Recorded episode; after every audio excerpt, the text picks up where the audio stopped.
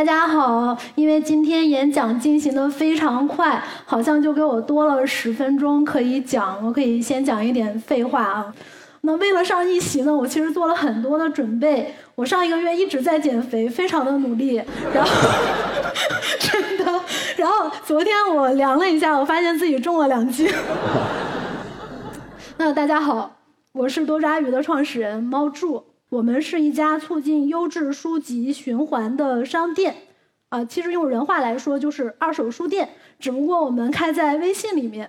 那当然，作为一个企业家，经常别人就会问你，你为什么要做多抓鱼呢？在这个时代呢，做企业一定要讲初心。你没有初心，你也要编一个，对吧？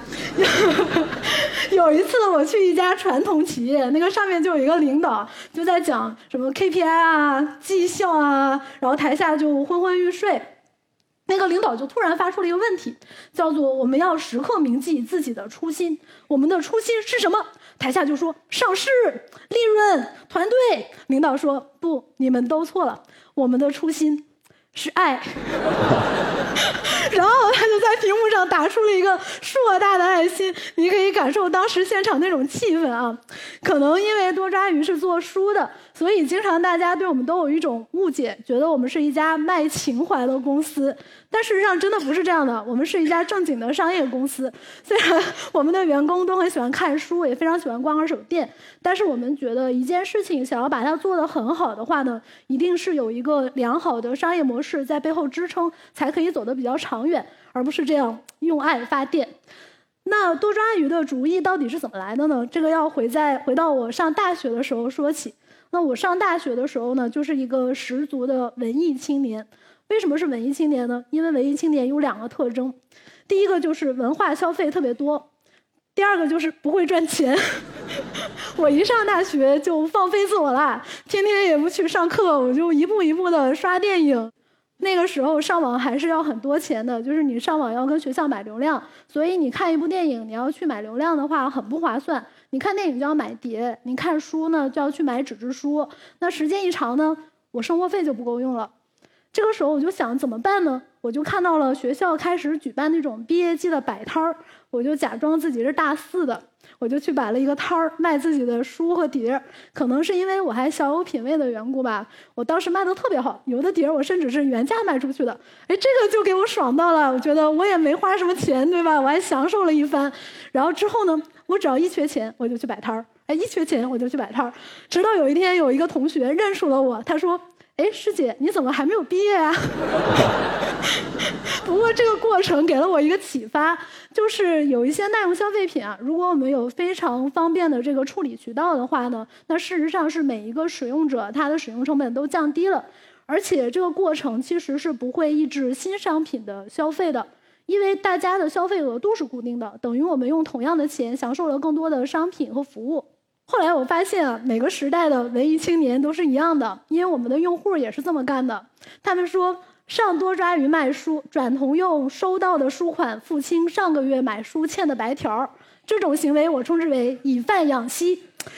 去微博搜这个关键字“多抓鱼以贩养吸”。你会发现不止一个人是这么干的。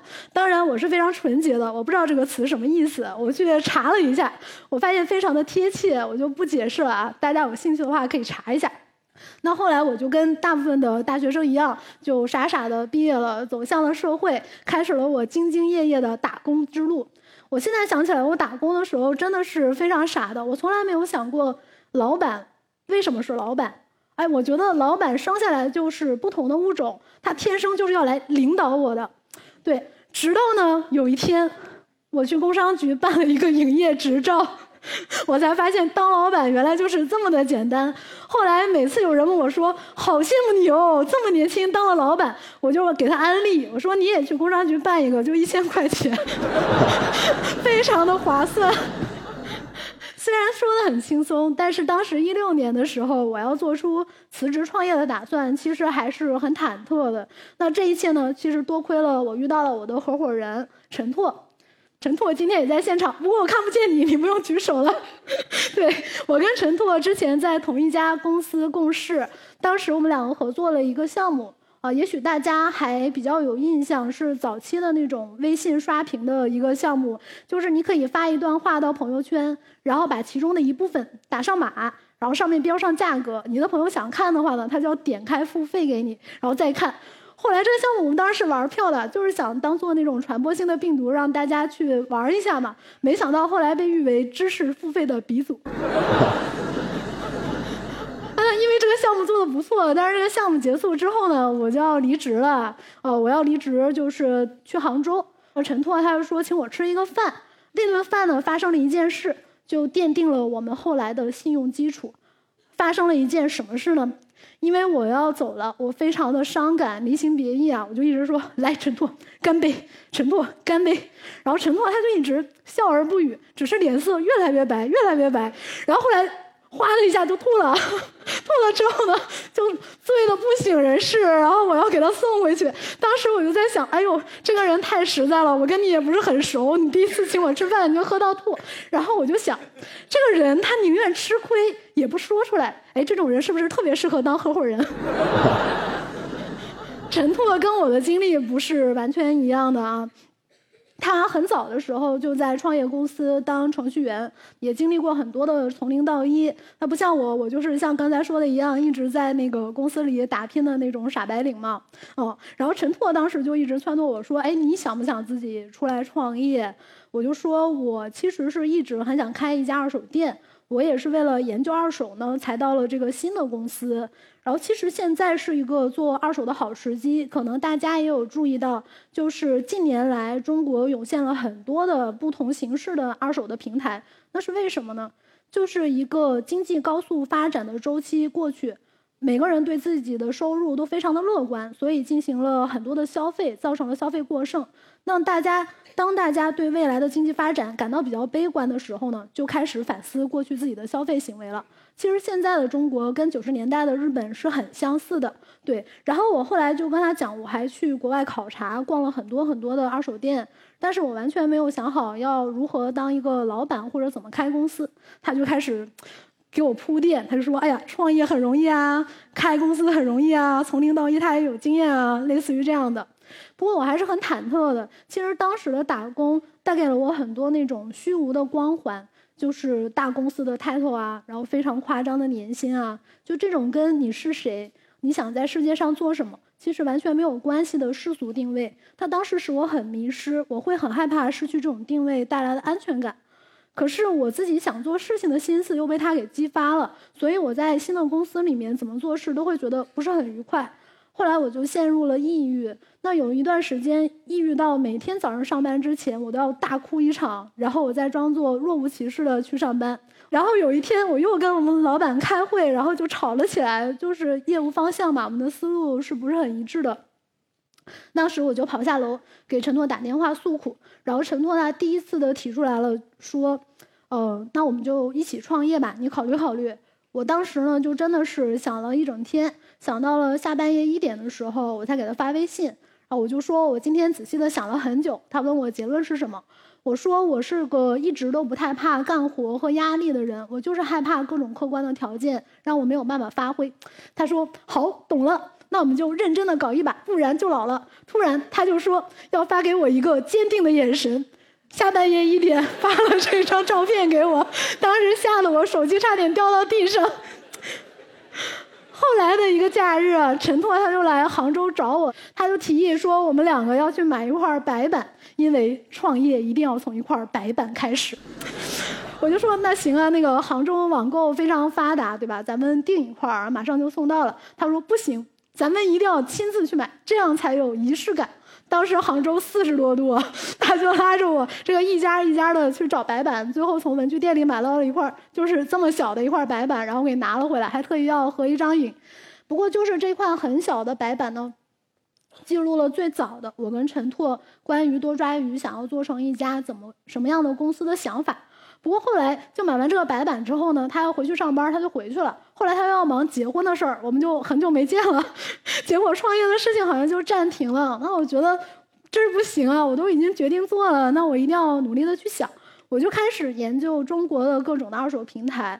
那我发现移动互联网的普普及呢，让大家开始非常容易的可以把物品发布到网上去卖。可是发布之后，其实有一些服务是缺失的，一个就是交易的信用，一个就是交易的效率。相信大家都有体验，就是一个是你在那个 C to C 的那种产品上淘货的时候，你会不放心对方卖的是真的还是假的。那你卖东西呢，你可能要过很长时间才能卖出去，而且要不断的经受那种讨价还价，对吧？我当时觉得，如果我们要做二手的话，一定要解决这两个问题。如果我们能很好的解决这两个问问题的话，应该会把现在的二手体验能突破到一个另外的台阶。然后我就开始研究到底什么样的品类适合做我们的切入点。我就研究了电商史和不同的交易品类在二手里面的一个发展情况。我发现书是一个特别合适的品类，哎，因为书呢是最标准的商品。书有一个 ISBN 码，这个 ISBN 码其实是全球统一的。你通过扫描这个码呢，你其实就能获取这本书的一些基础信息。那我跟陈拓都不是制造业出身，我们两个的优势是产品。如果我们能轻易的建立一个数据库的话，我们就比较容易可以提供一个不一样的用户服务。但是书有没有市场呢？我就又研究了一下近几年的中国纸书出版业，我发现了一件非常反直觉的事情。就是这几年，中国的纸书出出版竟然一直是增长的，而且人均的阅读本数、阅读时长也都在涨。这个跟大家的印象很不一样，大家都会觉得现在中国没有人在读书了，尤其是纸书。但其实现在大家如果去书店逛一逛的话，你会发现，近年来中国的出版业，尤其是对。书籍内容质量的把控，然后挖掘新作者或者做书的装帧层面，真的是进步非常大。现在中国的书籍质量其实跟港台或者美国那边的出版物的质量已经是不相上下的。我当时就打定了这个主意，我觉得这个主意简直太妙了，简直就是二手亚马逊，对吧？这个一开始就在做书，我就想我要赶紧辞职，我要拉他赶紧合伙开始我们的企业嘛。结果我一问他，发现他跑到日本度蜜月去了。我这个人性格真是特急，我就马上买了一张机票飞到日本。我看他在大阪，我就到大阪，我就阻击他，我就说：“哎，陈拓，你在哪儿啊？我到大阪了。”然后呢，我们就约了一家小酒馆在大阪，然后我就开始跟他滔滔不绝地讲我那些要做二手书啊，怎么做能很大这样的梦想。但是我发现，哎，陈拓这次变得很犹豫了。那可能是结了婚的男人啊，他就会考虑一些 经济的问题。这个二手书听起来又没有前途，好像是上个世纪的买卖。然后我就一直在那儿说服，但是他跟老婆都是一脸茫然，不知道我从哪里冒出来了，打断他们的蜜月之旅。不过后来，他们还是，不过后来他们还是被我说服了。然后我就拉他们两个人一起到这个大阪的街头拍了一张合影。我要非常感谢这个照片上支持我们两个不靠谱的事业的两位家属。那个时候我们两个还没有拿到任何的融资。嗯，不用谢，听他们说了。后来我就带陈拓去逛了 Bookoff，那个 Bookoff 是我的二手启蒙店。我之前其实是去逛过很多的二手店，就是东京啊、纽约啊，基本是稍微成规模的店啊，我都去过。但有的二手店呢，它就是很旧，你一进去就知道它是二手店，因为它真的是味道非常的大。那还有一种店呢，虽然它的选品非常的好，但如果你不懂行，或者是那个店主对于自己的品味非常的在意的话呢，你就会感受到非常大的压力。你进去之后，拿起了一个看起来破破烂烂的东西，然后一看上面的价签哇，这么贵，为什么这么贵？然后当你抬起头，你会看到那个店主对你投来的那种刀子般的目光，一直到把你逼出这个店门。哎，我相信大家去那种很贵的店都有过这样的体验啊。直到有一天，我发现了 Bookoff，Bookoff 就像照片里这个样子，就是像一个超市一样，非常的干净。老实说，我第一次去 Bookoff 的时候，我开始以为是新书的打折店，因为书都很便宜，非常的干净。然后后来我看到写着“古本”两个字，我才知道它是一家二手店。那这种购物环境就非常的轻松了，就像在超市你自己选购，然后去结账。也有很多的人就是在 Bookoff 那样读书，就是一排宅男站在那里看漫画。其实这个有一个专业的名词叫做“塔七游咪”。塔七游咪是什么意思呢？就是站着读一族。他不是说你在那儿站着翻阅，他是说你一开始就没打算买，就是我把这书拿下来，我在那儿看一天，中午出去吃个拉面，下午回来再接着看。所以这个很多书架上会贴着一句话：“看完请放好。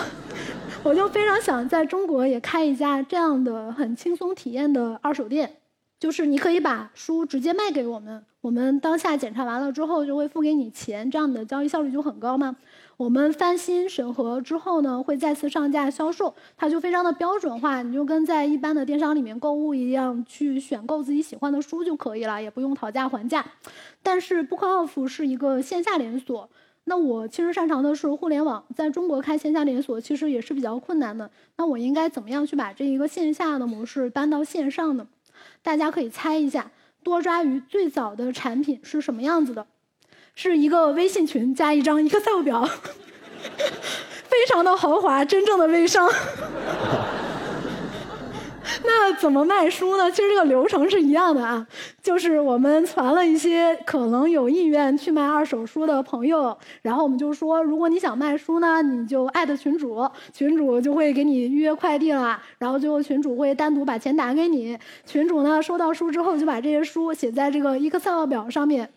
然后再发到群里，就说：“哎，亲，我们今天上新啦，快来挑挑，都有什么你喜欢的书。”这个就是最早的多抓鱼。大家可以看到那个日期，其实这个就是二零一七年三月份的时候。呃，那个时候我们还是一家以 Excel 表驱动的皮包公司。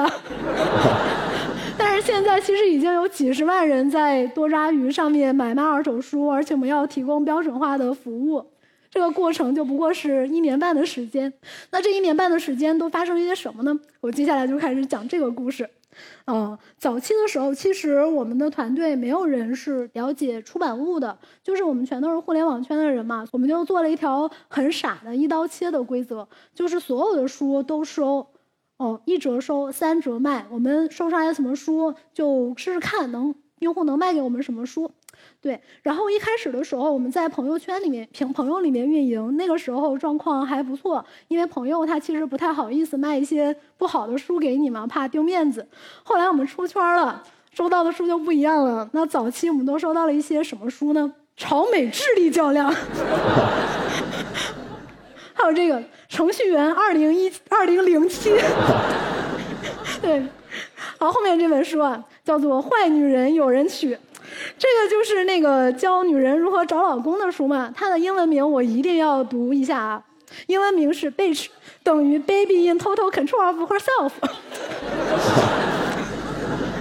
非常好，对，而且这个书的主人是特别认真的啊，我当时记得里面有一页就说男人就喜欢有以下特征的女人，然后一二三四五这样，他每一条都。划线了，划线了之后还在旁边做了一个批注，太对了。最后一个非常有教育意义啊，这个叫做第一次买房，是指导大家如何正确选择一个合理价位的房子的书。我给大家读一段啊，他说北京现在的商品房房价大概是二环路内每平方米八千到一万两千元，三环到四环大概是五千五百元到八千元左右，千万不要买贵了啊。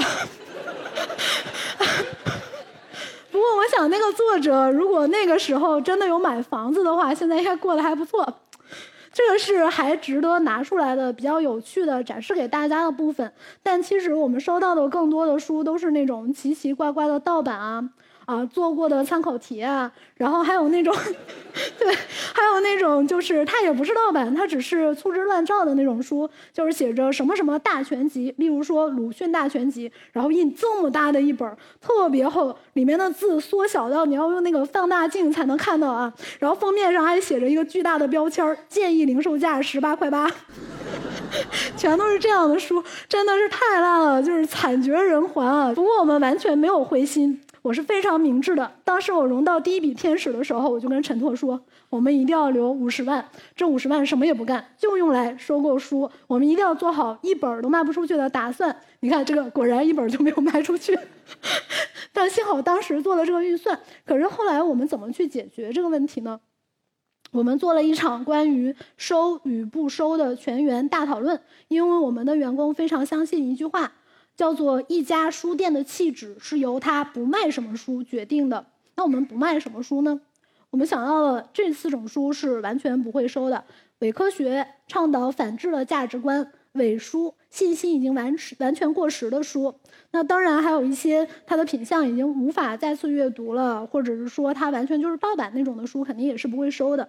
其他三种大家可能还比较了解。那伪书是什么呢？给大家科普一下，我之前也是不知道的啊。伪书就是根本没有这个作者，或者说这个作者根本就没有这个著作的书。常见的形式是什么呢？就写着美国某某博士出了一本叫做《人生如何找到幸福》类似于这样的书，然后然后你去 Go Google 或者是那个维基搜这个作者的英文名，你会发现什么资料都没有。这个作者唯一出过一本书，就是这本中文书。那虽然我们这样决定了收或不收，可是要知道，在中国现在在流通的书其实超过一千万种。那你单靠人工判断肯定是解决不了这个问题的。那我们怎么做呢？我们发明了一个扫码定价系统，就跟这个视频里面一样，就你只要扫一扫，你就知道这本书是收还是不收，多少钱收。那这个界面当然后来有很多人模仿啊，但我要说这个是完完全全的多抓鱼原创。对，很多人猜我们是不是根据其他平台的一些数据去判断这个书是否收购？其实不是这样的，你的每一次扫描全部都是实时的，我们只看多抓鱼内部的数据。首先是收或不收，收或不收怎么判断呢？其实是一个机器去学习人工的过程。那首先我们会把人工判断去放成两个集合，就是收的书是一个集合，不收的书是另外一个集合。那这些集合呢，机器都可以去提炼它的特征，然后在新来一本书的时候呢，机器就可以根据它的特征去判断它更接近的一个集合。那开始的时候，我们其实百分之九十以上的书都是人工判断，但是机器也会同步判断，然后逐步的。去跟人工拟合，逐渐的去学习人工，直到它的精准率变得非常的高。那现在其实我们只有百分之五的书还在用人工判断了，就是那种信息比较缺失的外版书或者是最新出版的书。其次呢，就是多少钱收。多少钱收？其实是我们根据经济学原理做的一个算法模型。这个算法模型就是我们把多抓鱼里面发生的所有的交易都看成是一个充分竞争市场。那在这个市场里面，一个商品 我们会根据它的供需关系和它的质量。去判断此刻适合它的最高效率的一个价格，那最后会导致一个什么结果呢？就是一本书如果供大于求，它慢慢的就会降价，然后变成一折或者是不收了。那有一些书呢，就会慢慢的涨价。如果是供需比较均衡的书，我们通常是三折收。那如果是这个书的质量还不错啊，而且它比较稀缺的话，我们一般是五折以上会收购这个书。这个系统出来了之后呢，我们发现被用来干了很多别的事情。就有的用户会这么说：检验你买的书质量高低，可以以多抓鱼是否收书为标准。还有这种在多抓鱼卖书好玩的一点是，刷出来什么书三折，什么书四折，什么书才一折。基本上约等于看一次书评吐槽了。那大家如果现在没有卖书的需求，可以回去试一试自己的书架上的书啊，价值几何是不是买到了比较垃圾的书？对。然后大家可能会好奇，那在多抓鱼什么样的书和什么样的作家受欢迎？我们一周年的时候呢，就做了一个作家的红白榜单，滞销作家榜和畅销作家榜。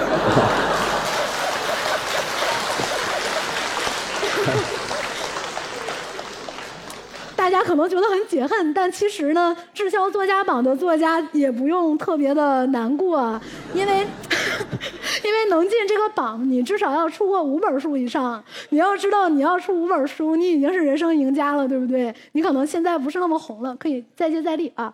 然后再看这边的畅销作家榜，畅销作家榜有一个很有意思的地方，就是第二名是雷蒙德·卡福。当时我们在微博上搞了一个有奖竞猜，就是让大家猜谁是多抓鱼最受欢迎的作家前三名。然后马尔克斯跟钱钟书呢都有很多人猜到，卡福就没有人猜到。后来我们公布了答案，很多人就恍然大悟，觉得这个非常可以理解，因为卡福是村上春树最喜欢的作家，村上春树是出版圈有名的带货王。然后我就看了一下，这上春树自己没有在这个榜单上。后来呢，我们又遇到了另外一个问题，哎，这个是二手物品独有的，就是你买一个新的商品，它很标准嘛，你直接买就可以了。但是二手物品呢，基本上都会有各式各样的瑕疵，尤其是我们在开南方市场之后，啊，南方的读者真的是非常可怜，他们寄过来的那个书经常会有很多斑点儿，因为他们那面梅雨季很长嘛，然后所以他的书经常会有点黏黏的，然后上面会有一些霉斑，然后还会有味儿。然后我是有过敏性哮喘的，我有一次拆开一个箱子，我当时就是 无法呼吸。然后我们后来就觉得，如果想做好二手的流通和循环，其实是一定要把这些商品处理到可以放心去流转的程度才可以。然后我们就在不断的研究消毒啊、翻新的方式。那大家可以看到这张图是在我们最早的办公室，就是地板出卖了我们，这是一个 民宅。当时有两个同学正在清洁书。那我们最后如何给书翻新的呢？我们是用抽氧机，就是每一本在多抓鱼出品的书，至少都经过臭氧在一个小时以上的消毒，这样才能杀灭内页的细菌。如果你用紫外线或者酒精，其实它内页的细菌是不会被杀灭的。然后书的表面的一些瑕疵啊、霉斑啊，我们会做很多的打磨工作，然后还会做一些自动打磨棒啊、打磨箱这样的工具。但是后来我们消毒的很干净，就有用户会说：“我们能不能，我能不能付费，请你们帮我把我家里的书 翻新一下？”对，这里可以教给大家一个小窍门啊。其实大部分书上面的污渍都是可以用橡皮去擦掉的。对，让但是要是你想要专业的消毒的话，最好还是找专业的工具比较好，不太适合在自己家里操作。那这个民宅呢？里面有一间卧室，这个就是我们最早的库房。去年六月份，大概能放两千本书吧。那个时候一天只有两三单，然后结果有一天蒋方舟卖了一单书。在多抓鱼上买书，你是可以看到谁卖的那个书的。然后很多用户就发现了，当时就抢购。突然那一天就变成了要发十七单，我们就惊呼：“天哪，十七单，我怎么发得完？” 就是这样，然后真的是十七单发了一整天，就一直在找书。但是我们真的没有想到，一年之后我们一天最多要发一万单。对，哇，好开心，竟然有掌声。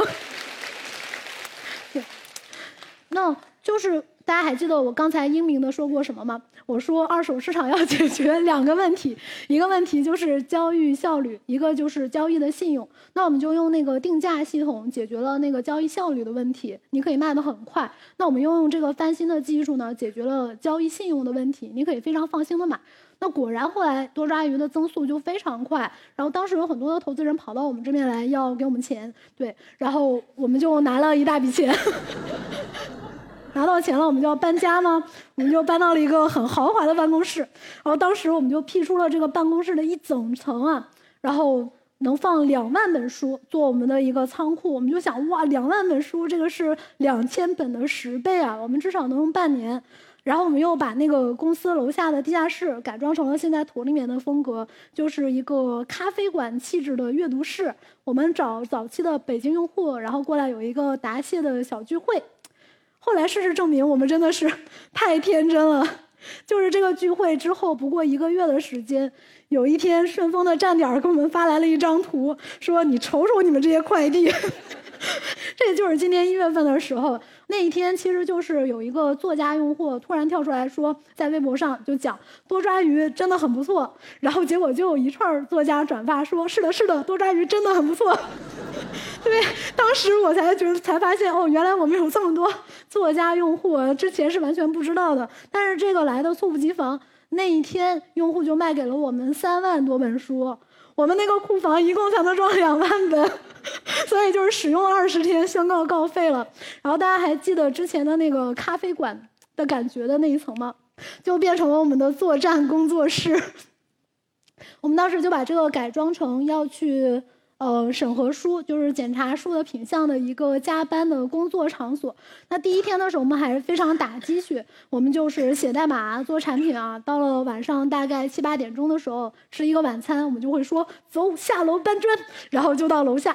然后当时运营还会给我们发配任务，就是每个人至少要审一千本书才能回去。我跟陈拓都要加入的，每天都要工作到半夜。第一天的时候，我们还比较有兴致，就是把这种书码的整整齐齐的，用胶片。机拍一张这个文艺的照片，然后这是第二天的时候，非常的乱了，对。然后等到第三天的时候，让人不敢相信已经变成仓库了。这个图是陈拓弯下他年迈的老腰，正在放 一箱书。当时要很感谢顺丰，因为我们真的没有地方放这些书。他就给了我们很多这种大箱子，可以让我们装书。当时我们一天审核下来的书要产生特别多的纸箱，就像一座山那么高。然后文物业里面一个收废品的就非常开心，他每天都来我们公司说：“哎，你放在那儿，别动就好，别动就好。”就这种。当时我们卖纸箱还挣了一些钱，我们就开玩笑说，去年还是一家皮包公司，今年已经变成了一家纸箱公司。大家可能好奇现在的多抓鱼变成了什么样？那我这个有一条小视频，对，这个视频是我自己拿手机拍的，然后还是我自己配的音，大家不要嫌弃啊。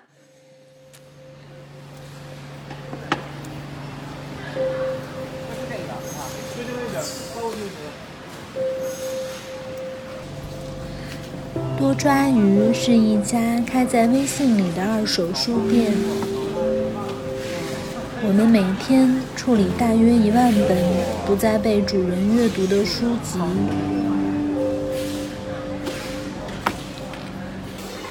鉴定、翻新、消毒、包装，然后再次销售。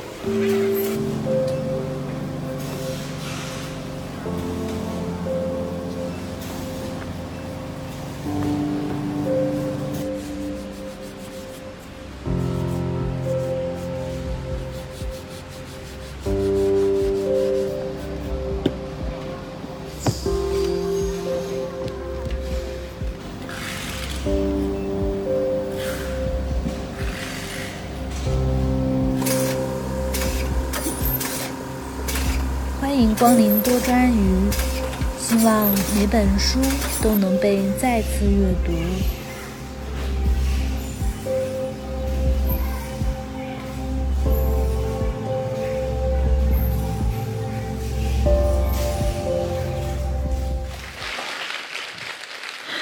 嗯，这个就是多抓鱼从一个点子变成了一个拥有。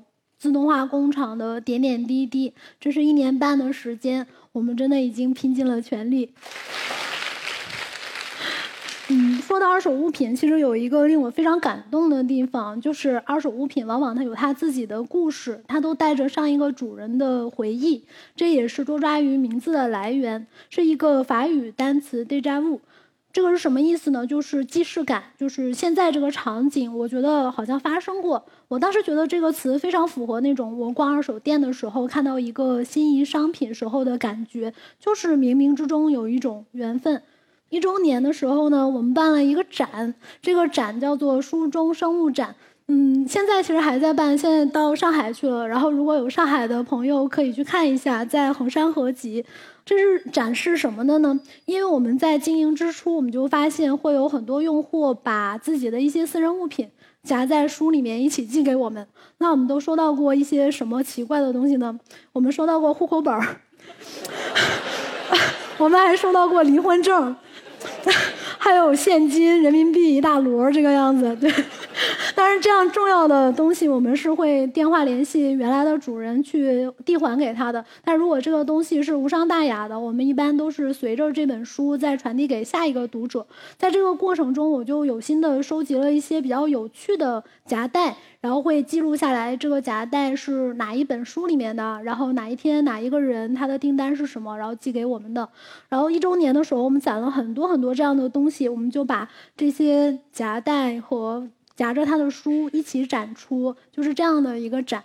大家可以猜一猜，最多的夹在书里面寄给我们的东西是什么？是登机牌。这么一说，可能就会觉得非常的合理，是吧？上飞机请关手机，所以只能看书了。然后这里面有一个特别的展品，是我比较想讲一下的。这是一个老爷爷写给我们的一封感谢信。这个老爷爷已经七十三岁了，嗯，他是多抓鱼的早期用户，早期他就会卖书给我们。他他可能跟对微信这种产品不是很熟悉嘛，我们每次自动的给他推送了一条这种订单确认通知，他就会人工手写一条回复：“今收到多抓鱼卖书款多少多少元，以此证明。”然后在微信上回给我们那个服务号。对，然后后来时间久了，我们就有一次做用户访谈，我们就去问他说：“哎，爷爷，你为什么不买书呢？我们这儿其实能淘到很多绝版书，你其实可以来买一点书。”结果这个爷爷就告诉我们说，他以后都不会买书了，他也不会再读书了，因为他的眼睛开始逐渐的就看不见书了。但是他的儿孙呢，都是不太喜欢阅读的，他就只好想找一个渠道把这些书卖掉，可以让别的更多的人去看。当时这件事情对我们的团队触动非常大，因为我们现代人经常希望去占有啊一些东西，对，然后我们会买很多东西，觉得那个是属于自己的。但其实大部分这些东西都是身外之物，最后是生不带来，死不带去的。那也许我们最终属于我们自己的东西是只有知识和回忆的。那在最后呢，其实我讲想讲一个别的事情。就是有一次我去融资，有一个投资人问了我一个问题，他就说：“人家当当卖一本书也是挣两折，你卖一本书也是挣两折，但是你要负责消毒、翻新和物流，那你这个生意做得很辛苦，那这样挣钱不是很笨吗？”当时我其实是有一点生气的，我就是说，虽然是这样，但是这样的事总是要人做的呀。然后我就想起来，我们有一个用户。他其实生活在那个黔东南的一个小镇上，他经常会在我们这儿买一些新出版的社科类的书。然后我就会在想，在他那个小镇上，应该是没有什么选书很好的、像样的书店可以买到这样的书的。大家也知道，现在中国书店业的现状，其实好好的在经营正经的书的书店是不多的。那以当地的一个消费水平，现在的书很贵，他其实也并不能这么高频度的随心所欲的想去看自己想看的书。那如果多抓鱼的存在可以让他享受到这个样子的服务，我觉得我们想我们做的事情就是有意义的。我们早期的时候没有拿到很多融资，那个时候其实是没有什么人看好我们在做的这件事情的。我记得当时有一个员工要加入到我们这边，然后他的朋友就都劝他说：“说这一个做二手书的公司可能一年就倒闭了，对你千万不要去。”那结果他就跟他的朋友说：“即便是一年就倒闭了，但是这件事情是我喜欢做的事情，那至少这一年我是开心的，所以我还是要去这个地方。”那后来多抓鱼就拿到了，就比较顺利嘛，拿到了比较多的融资。那从今年开始就涌现出来了非常多的各种各样的二手书的产品，他们基本上都采用了多抓鱼的界面，然后用了跟多抓鱼一模一样的分类，甚至它会抄袭我们的推送文案。我看到这样的产品的时候，我其实就会非常好奇，就是真正的在去执行这些抄袭命令的那些员工。他们是真的想做这种毫无创造力的事情吗？还是他们跟当年的我一样啊？虽然他自己是心里很反对这样的事情的，但是他害怕这种一个职业上的安全感，他害怕去反抗，对，所以只好当老板在给他下达这种你就照着他们完全一样的做一个的时候，只好去做了这种违心之举。当然，你想要挣钱，这肯定是无可厚非的。但是每次我想到中国最有能力的年轻人，他们竟然在靠 这种抄袭和投机去获利，去在追逐一份安全感的时候，我就会觉得有点悲观。因为你放眼我们的社会，你会觉得这个社会已经变得非常完善了吗？那其实是并没有的。那如果并没有，我觉得就会有很多社会效益跟商业效益相并重的机会，它值得我们去做。那也许这样的机会，它并没有那么赚钱。他也非常的辛苦，但我觉得我们值得用我们用创造力去做一些一些的改变。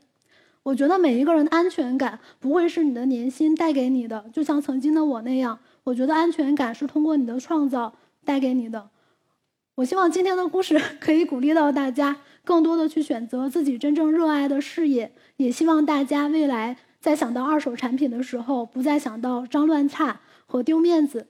而是想到安全、放心和多抓鱼。最后还有一下，嗯，Made first with you。